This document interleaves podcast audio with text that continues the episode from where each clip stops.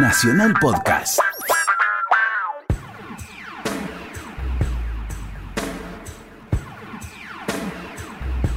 Mirá lo que te traje. Canciones seleccionadas por Héctor Larrea y Bobby Flores.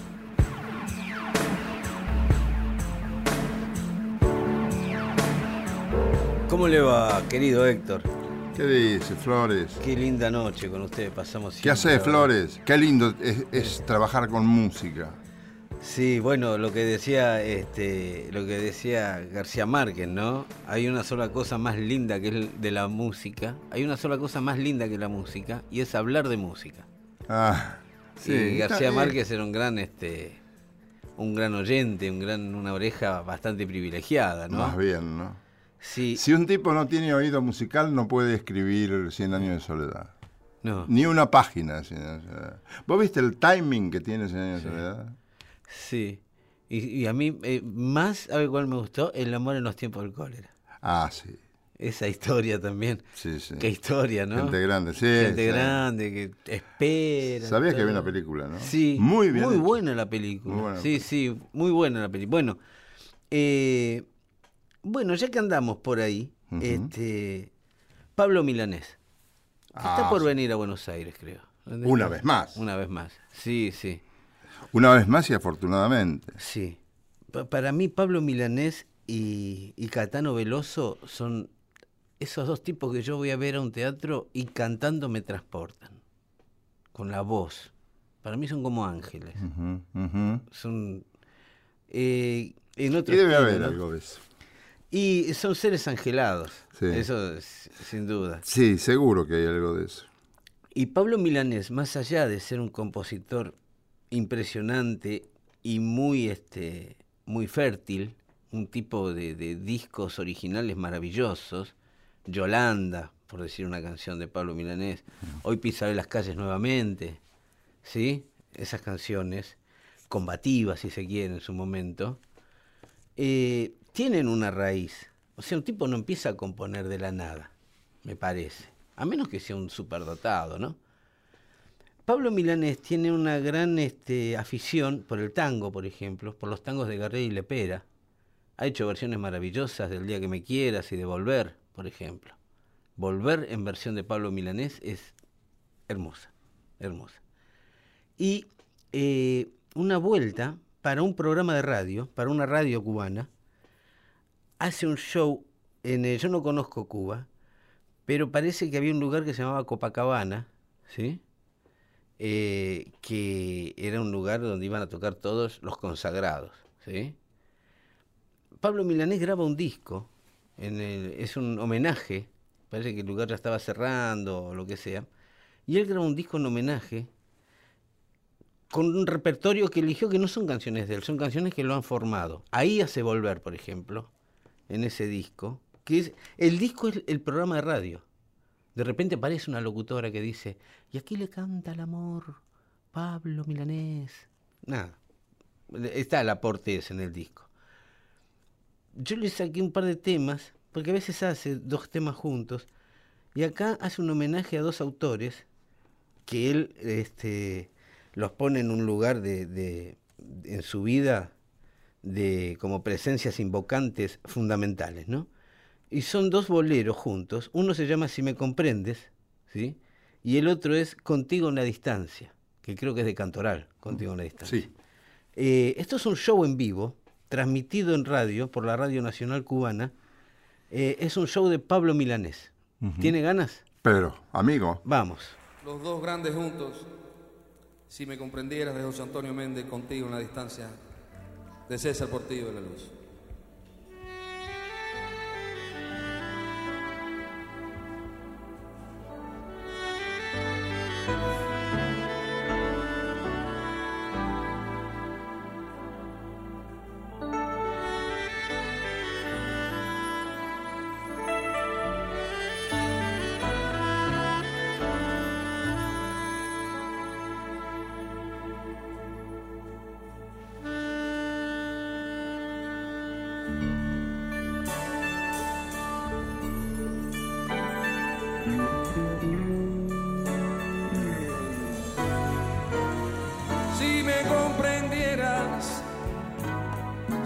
Conocieras, qué feliz sería.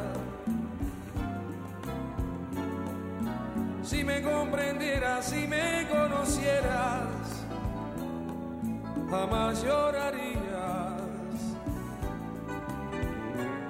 Ya que estando lejos, tú no eres ajena porque vas conmigo.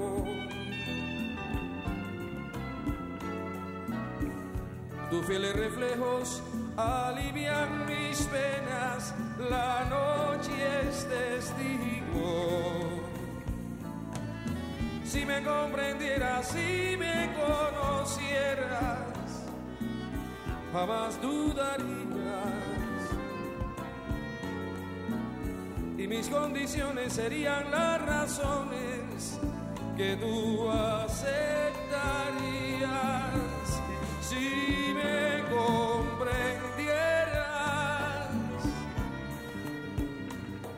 Siquiera un poco, todo cambiaría porque así verías que por ti estoy loco.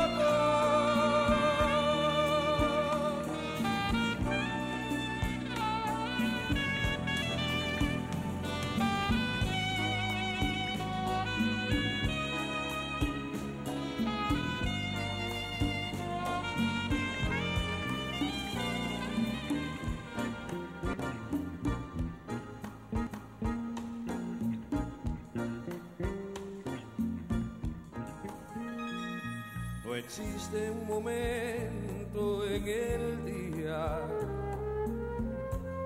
en que pueda apartarme de ti. Ya todo parece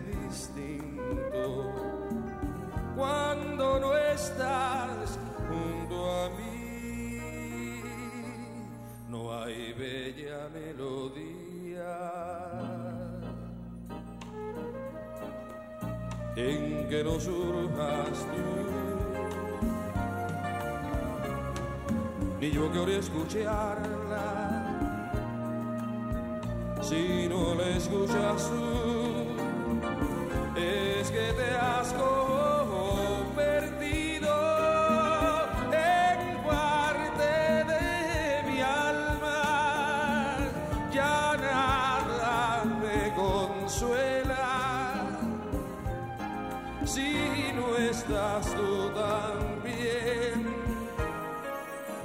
allá de tus labios, del sol y las estrellas, contigo en la distancia, amada mía.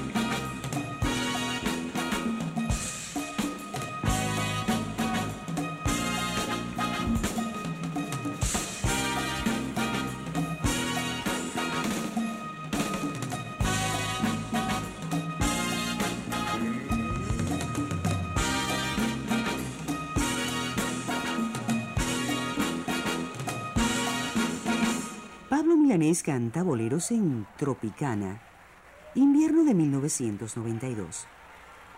Edición Marcos Castillo. Voz Sadi Flor. Realización Sigfredo Ariel. Sí, Tropicana era, no Copacabana, Tropicana era. Yo no conozco Cuba. me- Tropicana. Ahí era, el padre de Chucho era director musical. Seguramente debe ser un lugar porque para que Pablo Milanés se Sí, digne sí, a hacer un show sí. ahí, es un lugar importante. Sí, sí. Y era de, no era de Cantoral el tema, era de Portillo. Este, Portillo de la Luz. Portillo de la Luz. Qué a una lindo es el nombre. Tan ligados a, tan- a canciones tan bellas, ¿no? Sí, sí, sí. La artista que te traje para este momento, la descubrí escuchando a Hugo Guerrero Martínez. Descubrí muchos artistas. El peruano. El peruano Hugo Guerrero Martínez en otro clavó la sintonía en el show del minuto. El show del minuto, que se llamaba el show del minuto y duraba cinco horas. Claro, sí, sí.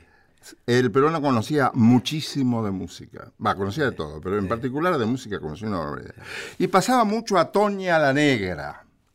¿La has oído nombrar? No. Puede ser.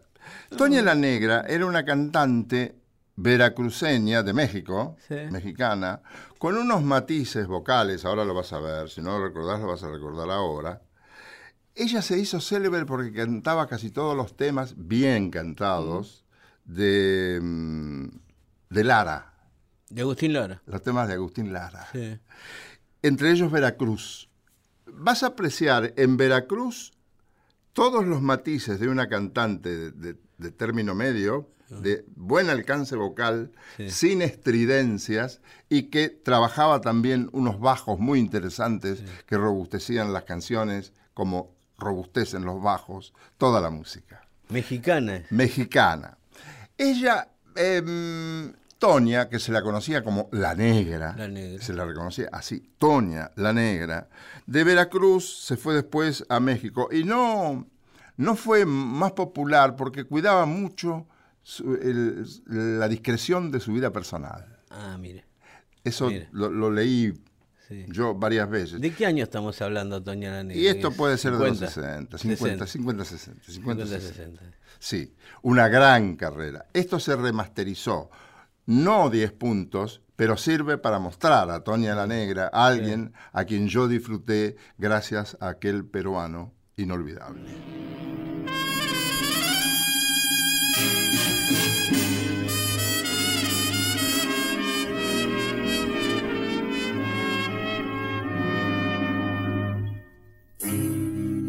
Nací con la luna de plata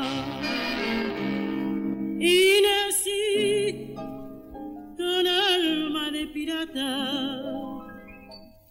He nacido rompero y jarocho, trovador de veras y me fui lejos de Veracruz. Veracruz, donde hacen su nido las olas del mar. Veracruz, pedacito de patria que sabe sufrir y cantar. Veracruz, son tus noches de estrellas, palamera y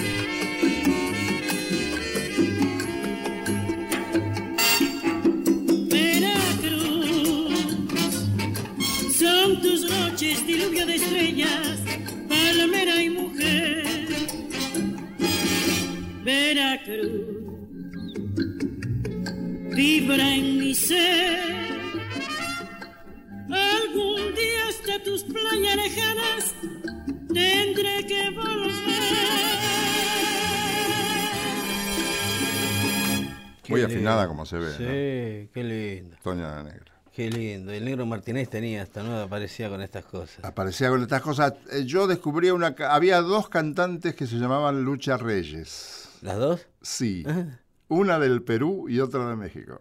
ah, Y él mira. las pasaba las dos. Ah, y de Lucha Reyes de México o Lucha Reyes del Perú. qué, Qué linda, grande. qué linda. Mi negro me. Ese no me dejaba bajar del auto. No, no, no, ese no, no, ese no dejaba salir del baño, Sí, estaba bañando, no. escuchando el programa y se quedaba Sí, sí, hace un rato largo. Este, el negro Martínez a mí un día me dijo, tú haces un programa que pueda escuchar un idiota y solo te van a escuchar los idiotas. Me decía, ¿no? Me- Sí, era terminante.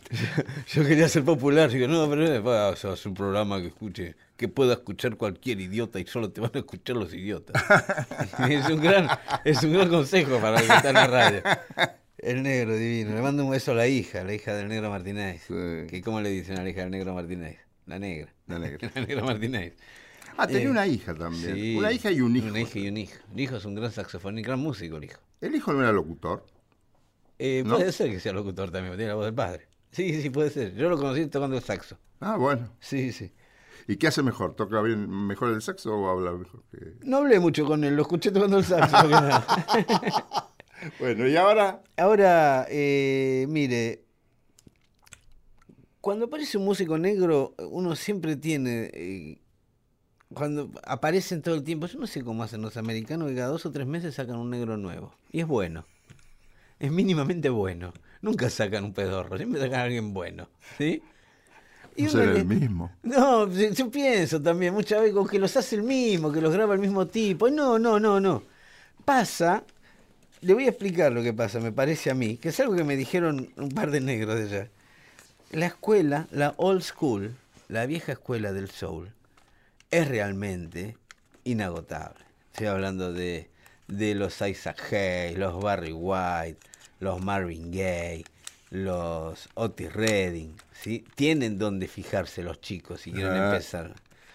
Eh, yo noto que los últimos que han apareciendo, que están apareciendo, hablo de tipos como Yaheim o como Akon y un montón de negros así que ya tienen una base sólida para empezar, les encantaría, darían el brazo derecho por sonar como sonaba Marvin Gaye en los 70. Eh, ¿sí? claro.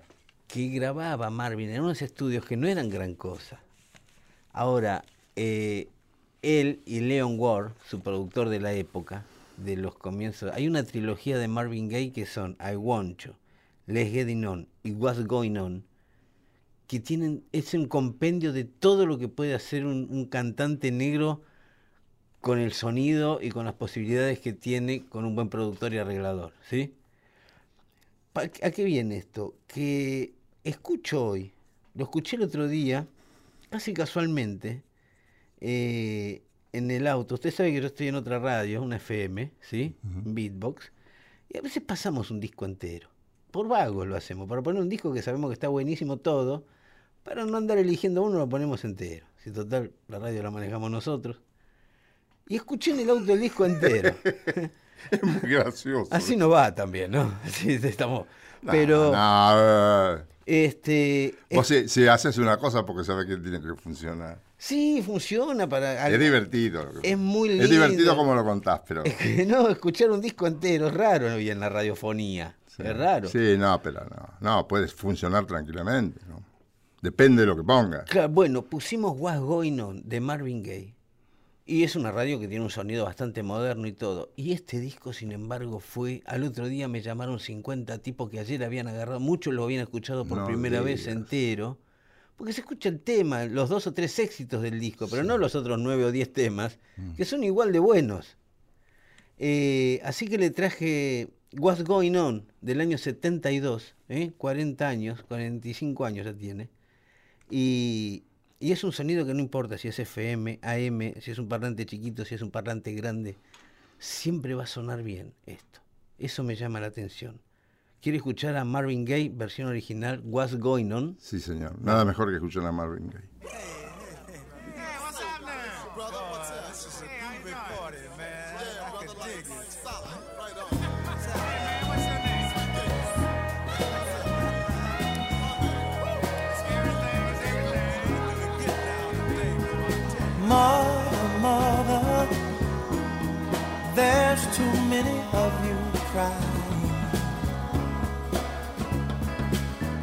brother, brother, there's far too many of you dying. You know we've got to find a way to bring some loving here today. Yeah.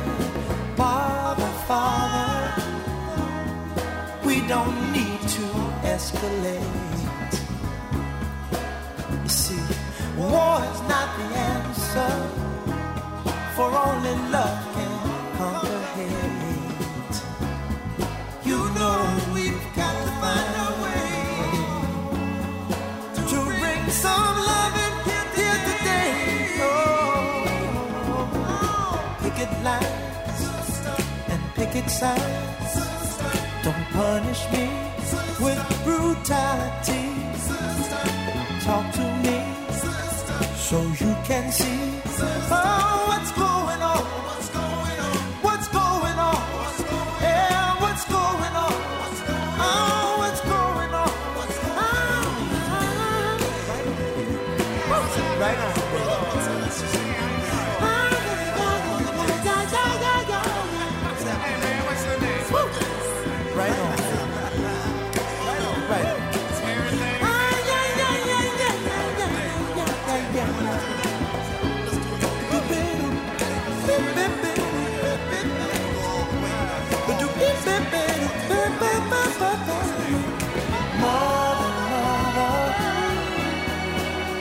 Everybody thinks we're home.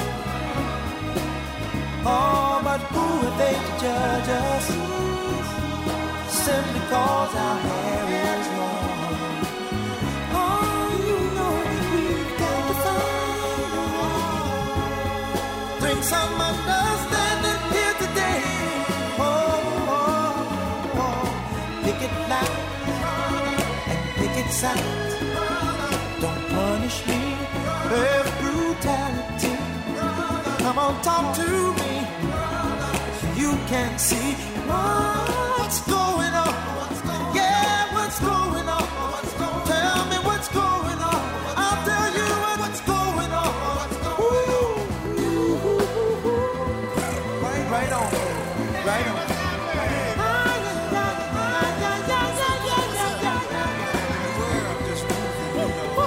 Right on.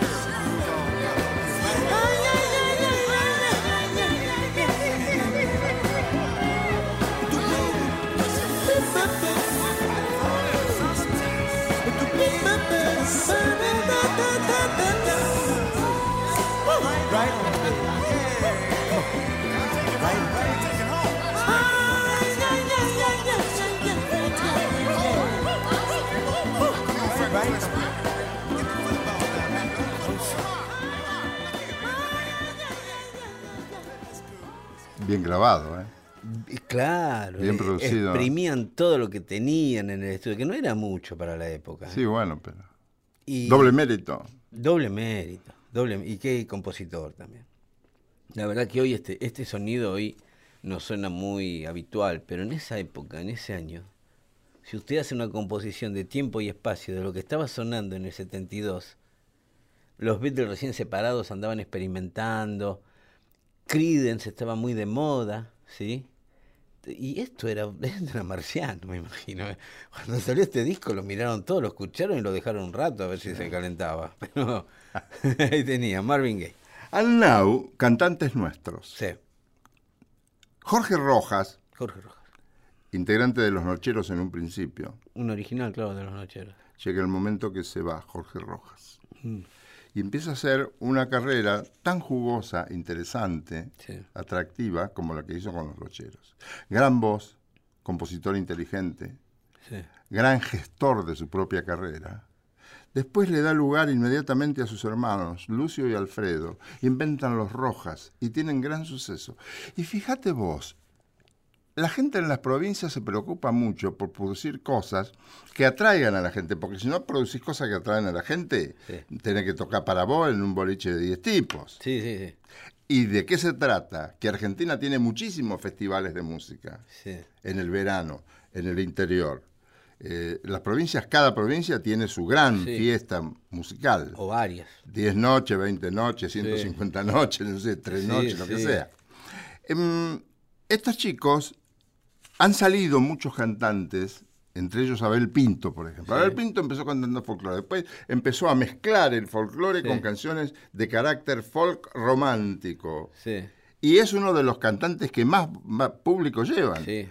Así Sí, como. Como, como, como el Chaqueño para Vecino, así como Soledad.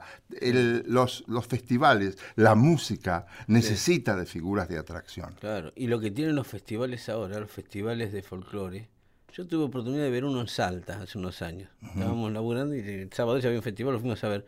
El escenario es un escenario pa- parece de una banda de rock. Sí, sí. Ya no es el escenario de los cuatro vestidos gaucho. No, que no, se lo ve chiquito, ¿no? Acá Hay buena producción, Hay pantallas, hay. Sí, sí. Sin ninguna duda. Sí, Bueno, sí. se juntan Jorge Rojas, Lucio Rojas, Alfredo Rojas. Mm. Uno de ellos, no me acuerdo si es Lucio y o Alfredo, es un pibe de, de buen ver, de Mm. mucha pinta, le gustan mucho las chicas, conmueven, hacen Mm. canciones de folclore romántico, este, canciones de, que, que tienen carácter, nacidas acá, pero tienen carácter internacional. Qué motor, ¿no? Que le guste mucho a las chicas, un compositor, ¿no? Eh, Eh. este es intérprete también. Es nafta especial. Los esa. tres son, son cantantes Sí, y compositores. sí, sí. Y además vienen ya con la experiencia de, de- de Jorge Rojas, Mm. el armado de los nocheros, el armado de voces que él introduce para su trío, y hacen de esto algo muy interesante. Y me alegra que le guste mucho a la gente. Hoy te traje una canción que se llama A mi pueblo Mm. y que es del disco Los Rojas donde intervienen los tres. Porque por ahí graba uno solo, por ahí vuelven a grabar los tres como Sí. los Rojas. Sí. Y así tienen todo un elenco artístico en la casa los tipos. Está muy bien, muy bien. A mi pueblo.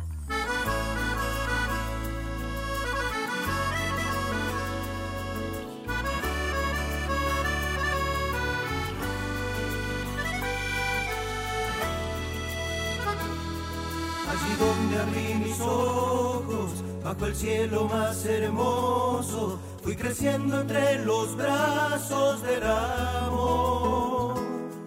La palabra de mis padres, el lugar, aquel paisaje, y ese río me ha enseñado su canción. Y ahora que me encuentro lejos y el camino se hace lento, cada día sueño que voy a volver. A encontrar a mis amigos, a reírme como un niño, todo al fin será lo mismo que fue ayer. A mi pueblo volveré, cruzando el tiempo,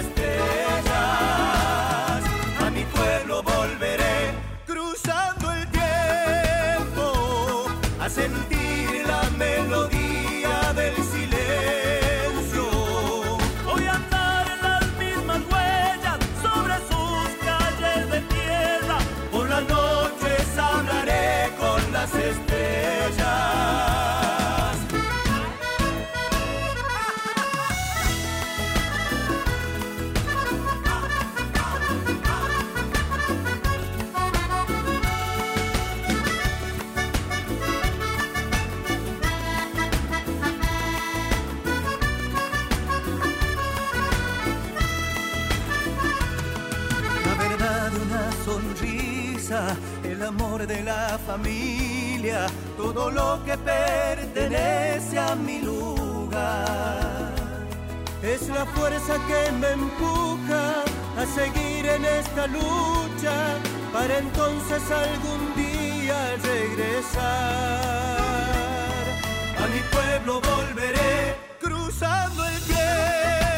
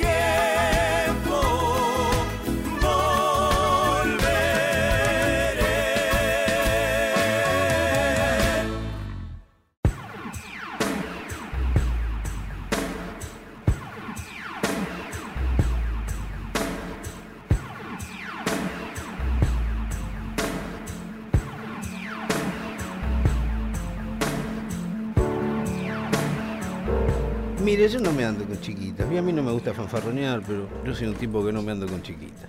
¿No? Quinteto de Miles Davis. Ah. ¿Eh, ¿Vio? ¿Cuál? ¿El que, el Con que te Coltrane, dije? el de Coltrane.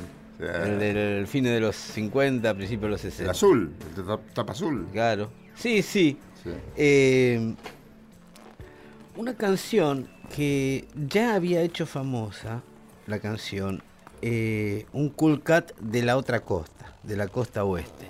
Estoy hablando de Chet Baker. Chet Baker, un músico Chet Baker que quedó atrás de Louis Armstrong por una cuestión cronológica, porque surgieron los dos en el mismo, los dos hacían la misma. Los dos tocaban la trompeta y cantaban. Los dos tocaban la trompeta como cantaban. Pero uno era Louis Armstrong. Eso es. Uno era Louis Armstrong, que era. Y este tocaba chiquito, Chet Baker. Eh, Otro estilo. Chet Baker había hecho famosa una canción que se llama My Funny Valentine, que es una melodía. Es muy famosa esa canción. Es muy famosa, sí, sí. Yo creo A que la- todos los cantantes les gustaba cantarla. Y claro, y claro, aparte la letra es muy linda. Es una declaración de amor. Sí, la- sí, sí, sí. Eh, Y el nombre de la chica es lindo. Valentín, Valentina, claro. Valentina. Eh, Miles hace su propia versión de My Funny Valentine con su quinteto, que es, curiosamente, es una canción que graba Miles Davis y que no explota nunca. La sostiene en un, la sostiene en un tono, en acordes muy, muy, eh, la hace muy a la Chet Baker, si quiere. Que no era algo muy habitual en Miles, que en algún momento salía él o Coltrane y, y quebraban lo que venían haciendo y en- enganchaban para otro lado, ¿sí? Acá no, acá le dan vuelta a la misma melodía, con los mismos acordes, y se van metiendo de a poco los dos. A mí me parece, me parece una canción así que, la verdad, la, Sí, he escuchado en momentos difíciles, así, de- digo, vio cuando uno está así complicado y no sabe qué poner y tiene miedo de poner algo y errarle. Y yo entonces yo sé que con esta no le erro nunca. Sí. ¿Le gusta My Funny Valentine de Miles Ah, Davis? uh. Vamos. Uh.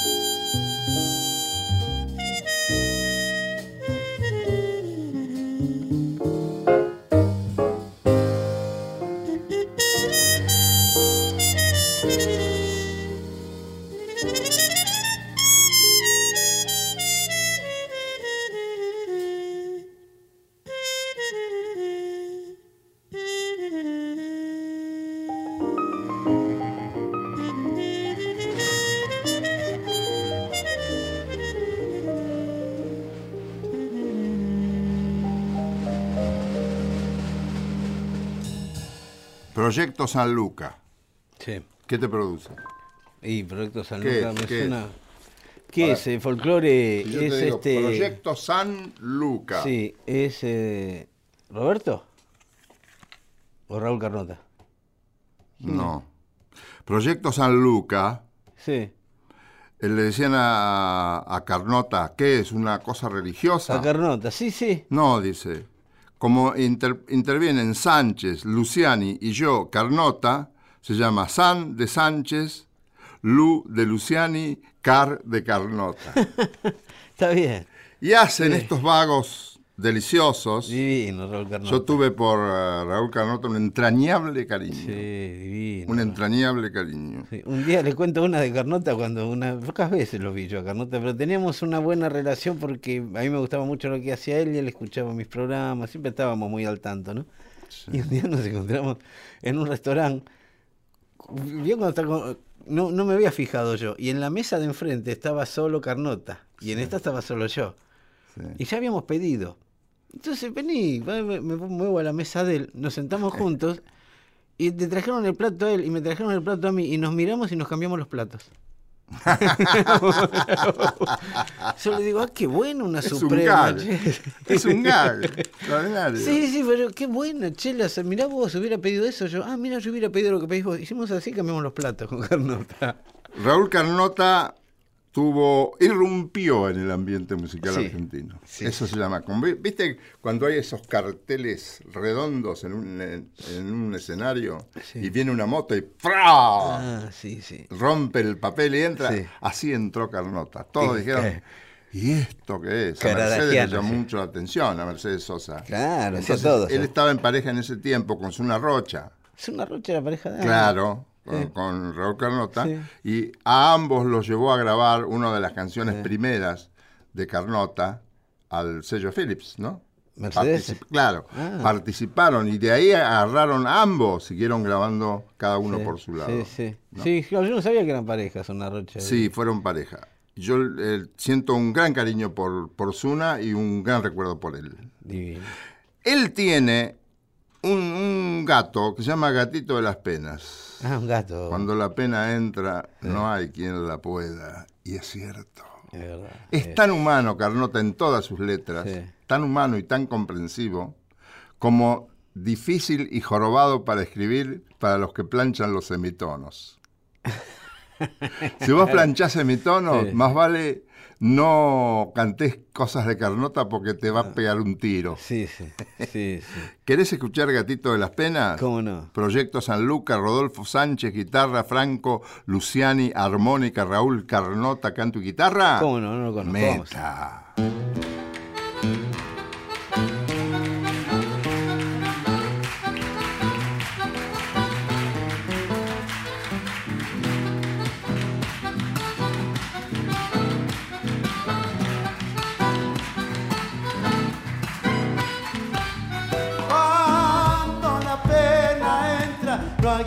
Pueda.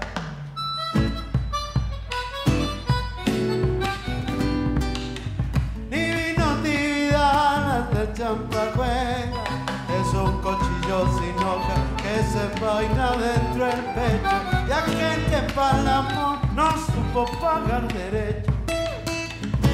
Ay, vidita churita, que mal me hecho tantas cosas que he perdido. Cuesta arriba en los caminos, de un lado el corazón, del otro lado el olvido. Cuando la pena entra, no hay quien la pueda.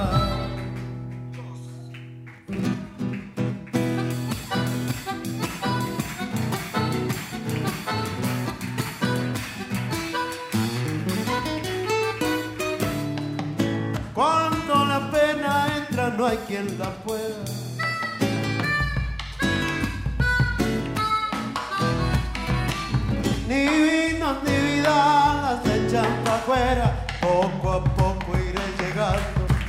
paso a paso hacia mi muerte. Y al final, que tal vez de viejo encuentre mi suerte. Ay, vidita churita, no quiero verte y a ver si encuentro consuelo en mi guitarra nochera, rasgando hasta aclarar este gatito en las penas. Cuando la pena entra, no hay quien la pueda. Qué lindo. Me dan ganas de sacarlo a bailar. Qué artista, Carlota. Sí, Qué joven murió. sí ¿no? Yo son esos tipos que no me puedo acostumbrar. Un día apareció, me- yo tenía rapidísimo. Él era redactor publicitario. Ah, sí. Carlota, ¿no? sí, Carlota. trabajaba en agencias.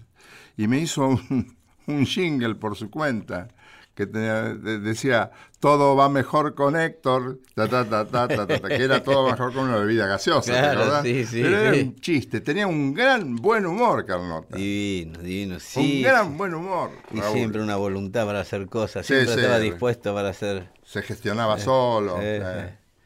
eh, bueno, el otro día hablábamos así de, de los amigos de Frank Sinatra. Hablábamos de, de este Dean Martin, ¿sí? Que incluso hacían películas juntos. Sí. Sinatra y sus amigos. El otro era Sammy Davis. Sammy Davis, que era, un- era raro. Hicieron una un- los tres juntos muy buena. Rat Pack, ¿no? Ah, del- está. La de, sí, la del casino. Que tuvo otra versión. Sí, sí, sí. Eh, una versión con, una- con un artista de Hollywood de la talla de Brad Pitt y, y- y George Clooney, ¿no? Sí, o sea, sí, tipos que más lo hicieron como homenaje que como para ganar guita esa película. Sí, sí, sí. Bueno, Sammy Davis era, era raro. eh, era un negro que no, no andaba por los andariveles de la música negra. Él iba y venía por el jazz y por el- la canción pop. Y experimentaba bastante.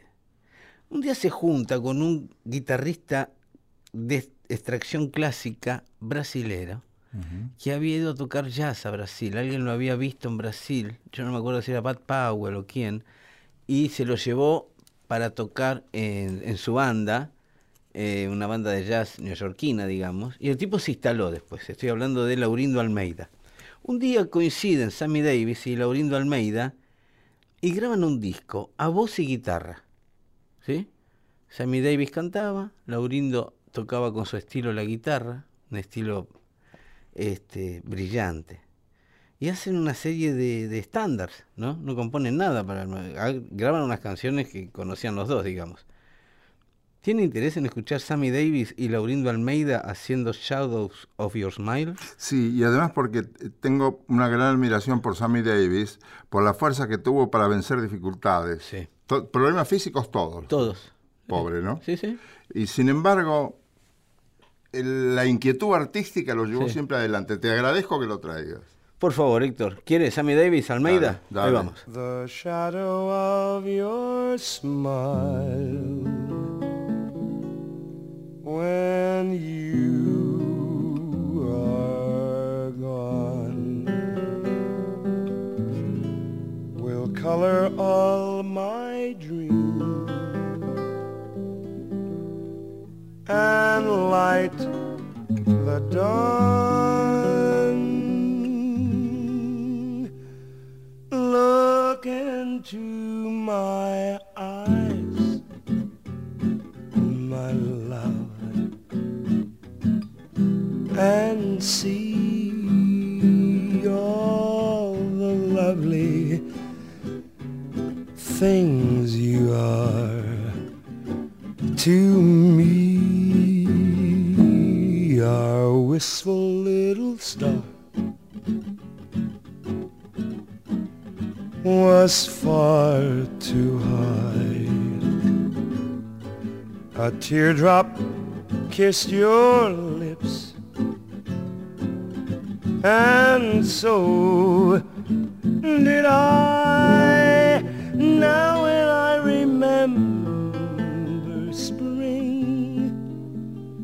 all the joy that your love can bring. I will be remembering the shadow of your smile.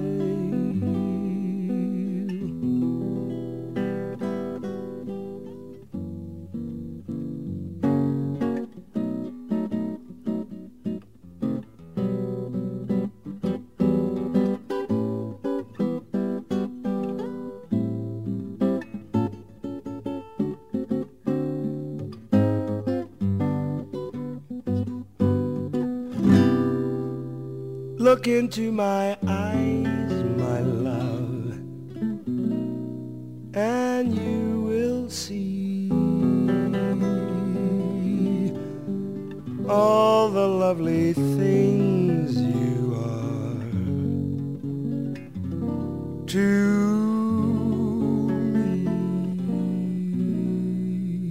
me. Our wistful little star.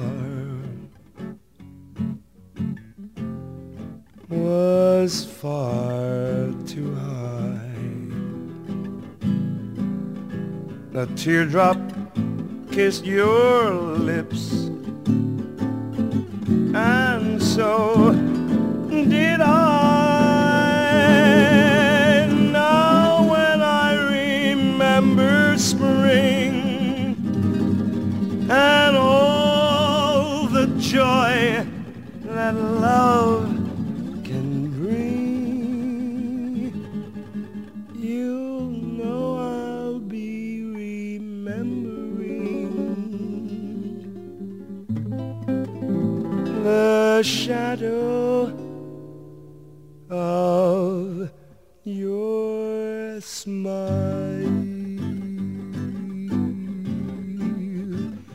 The shadow of your smile. It's like a will o' the wisp. The shadow of your.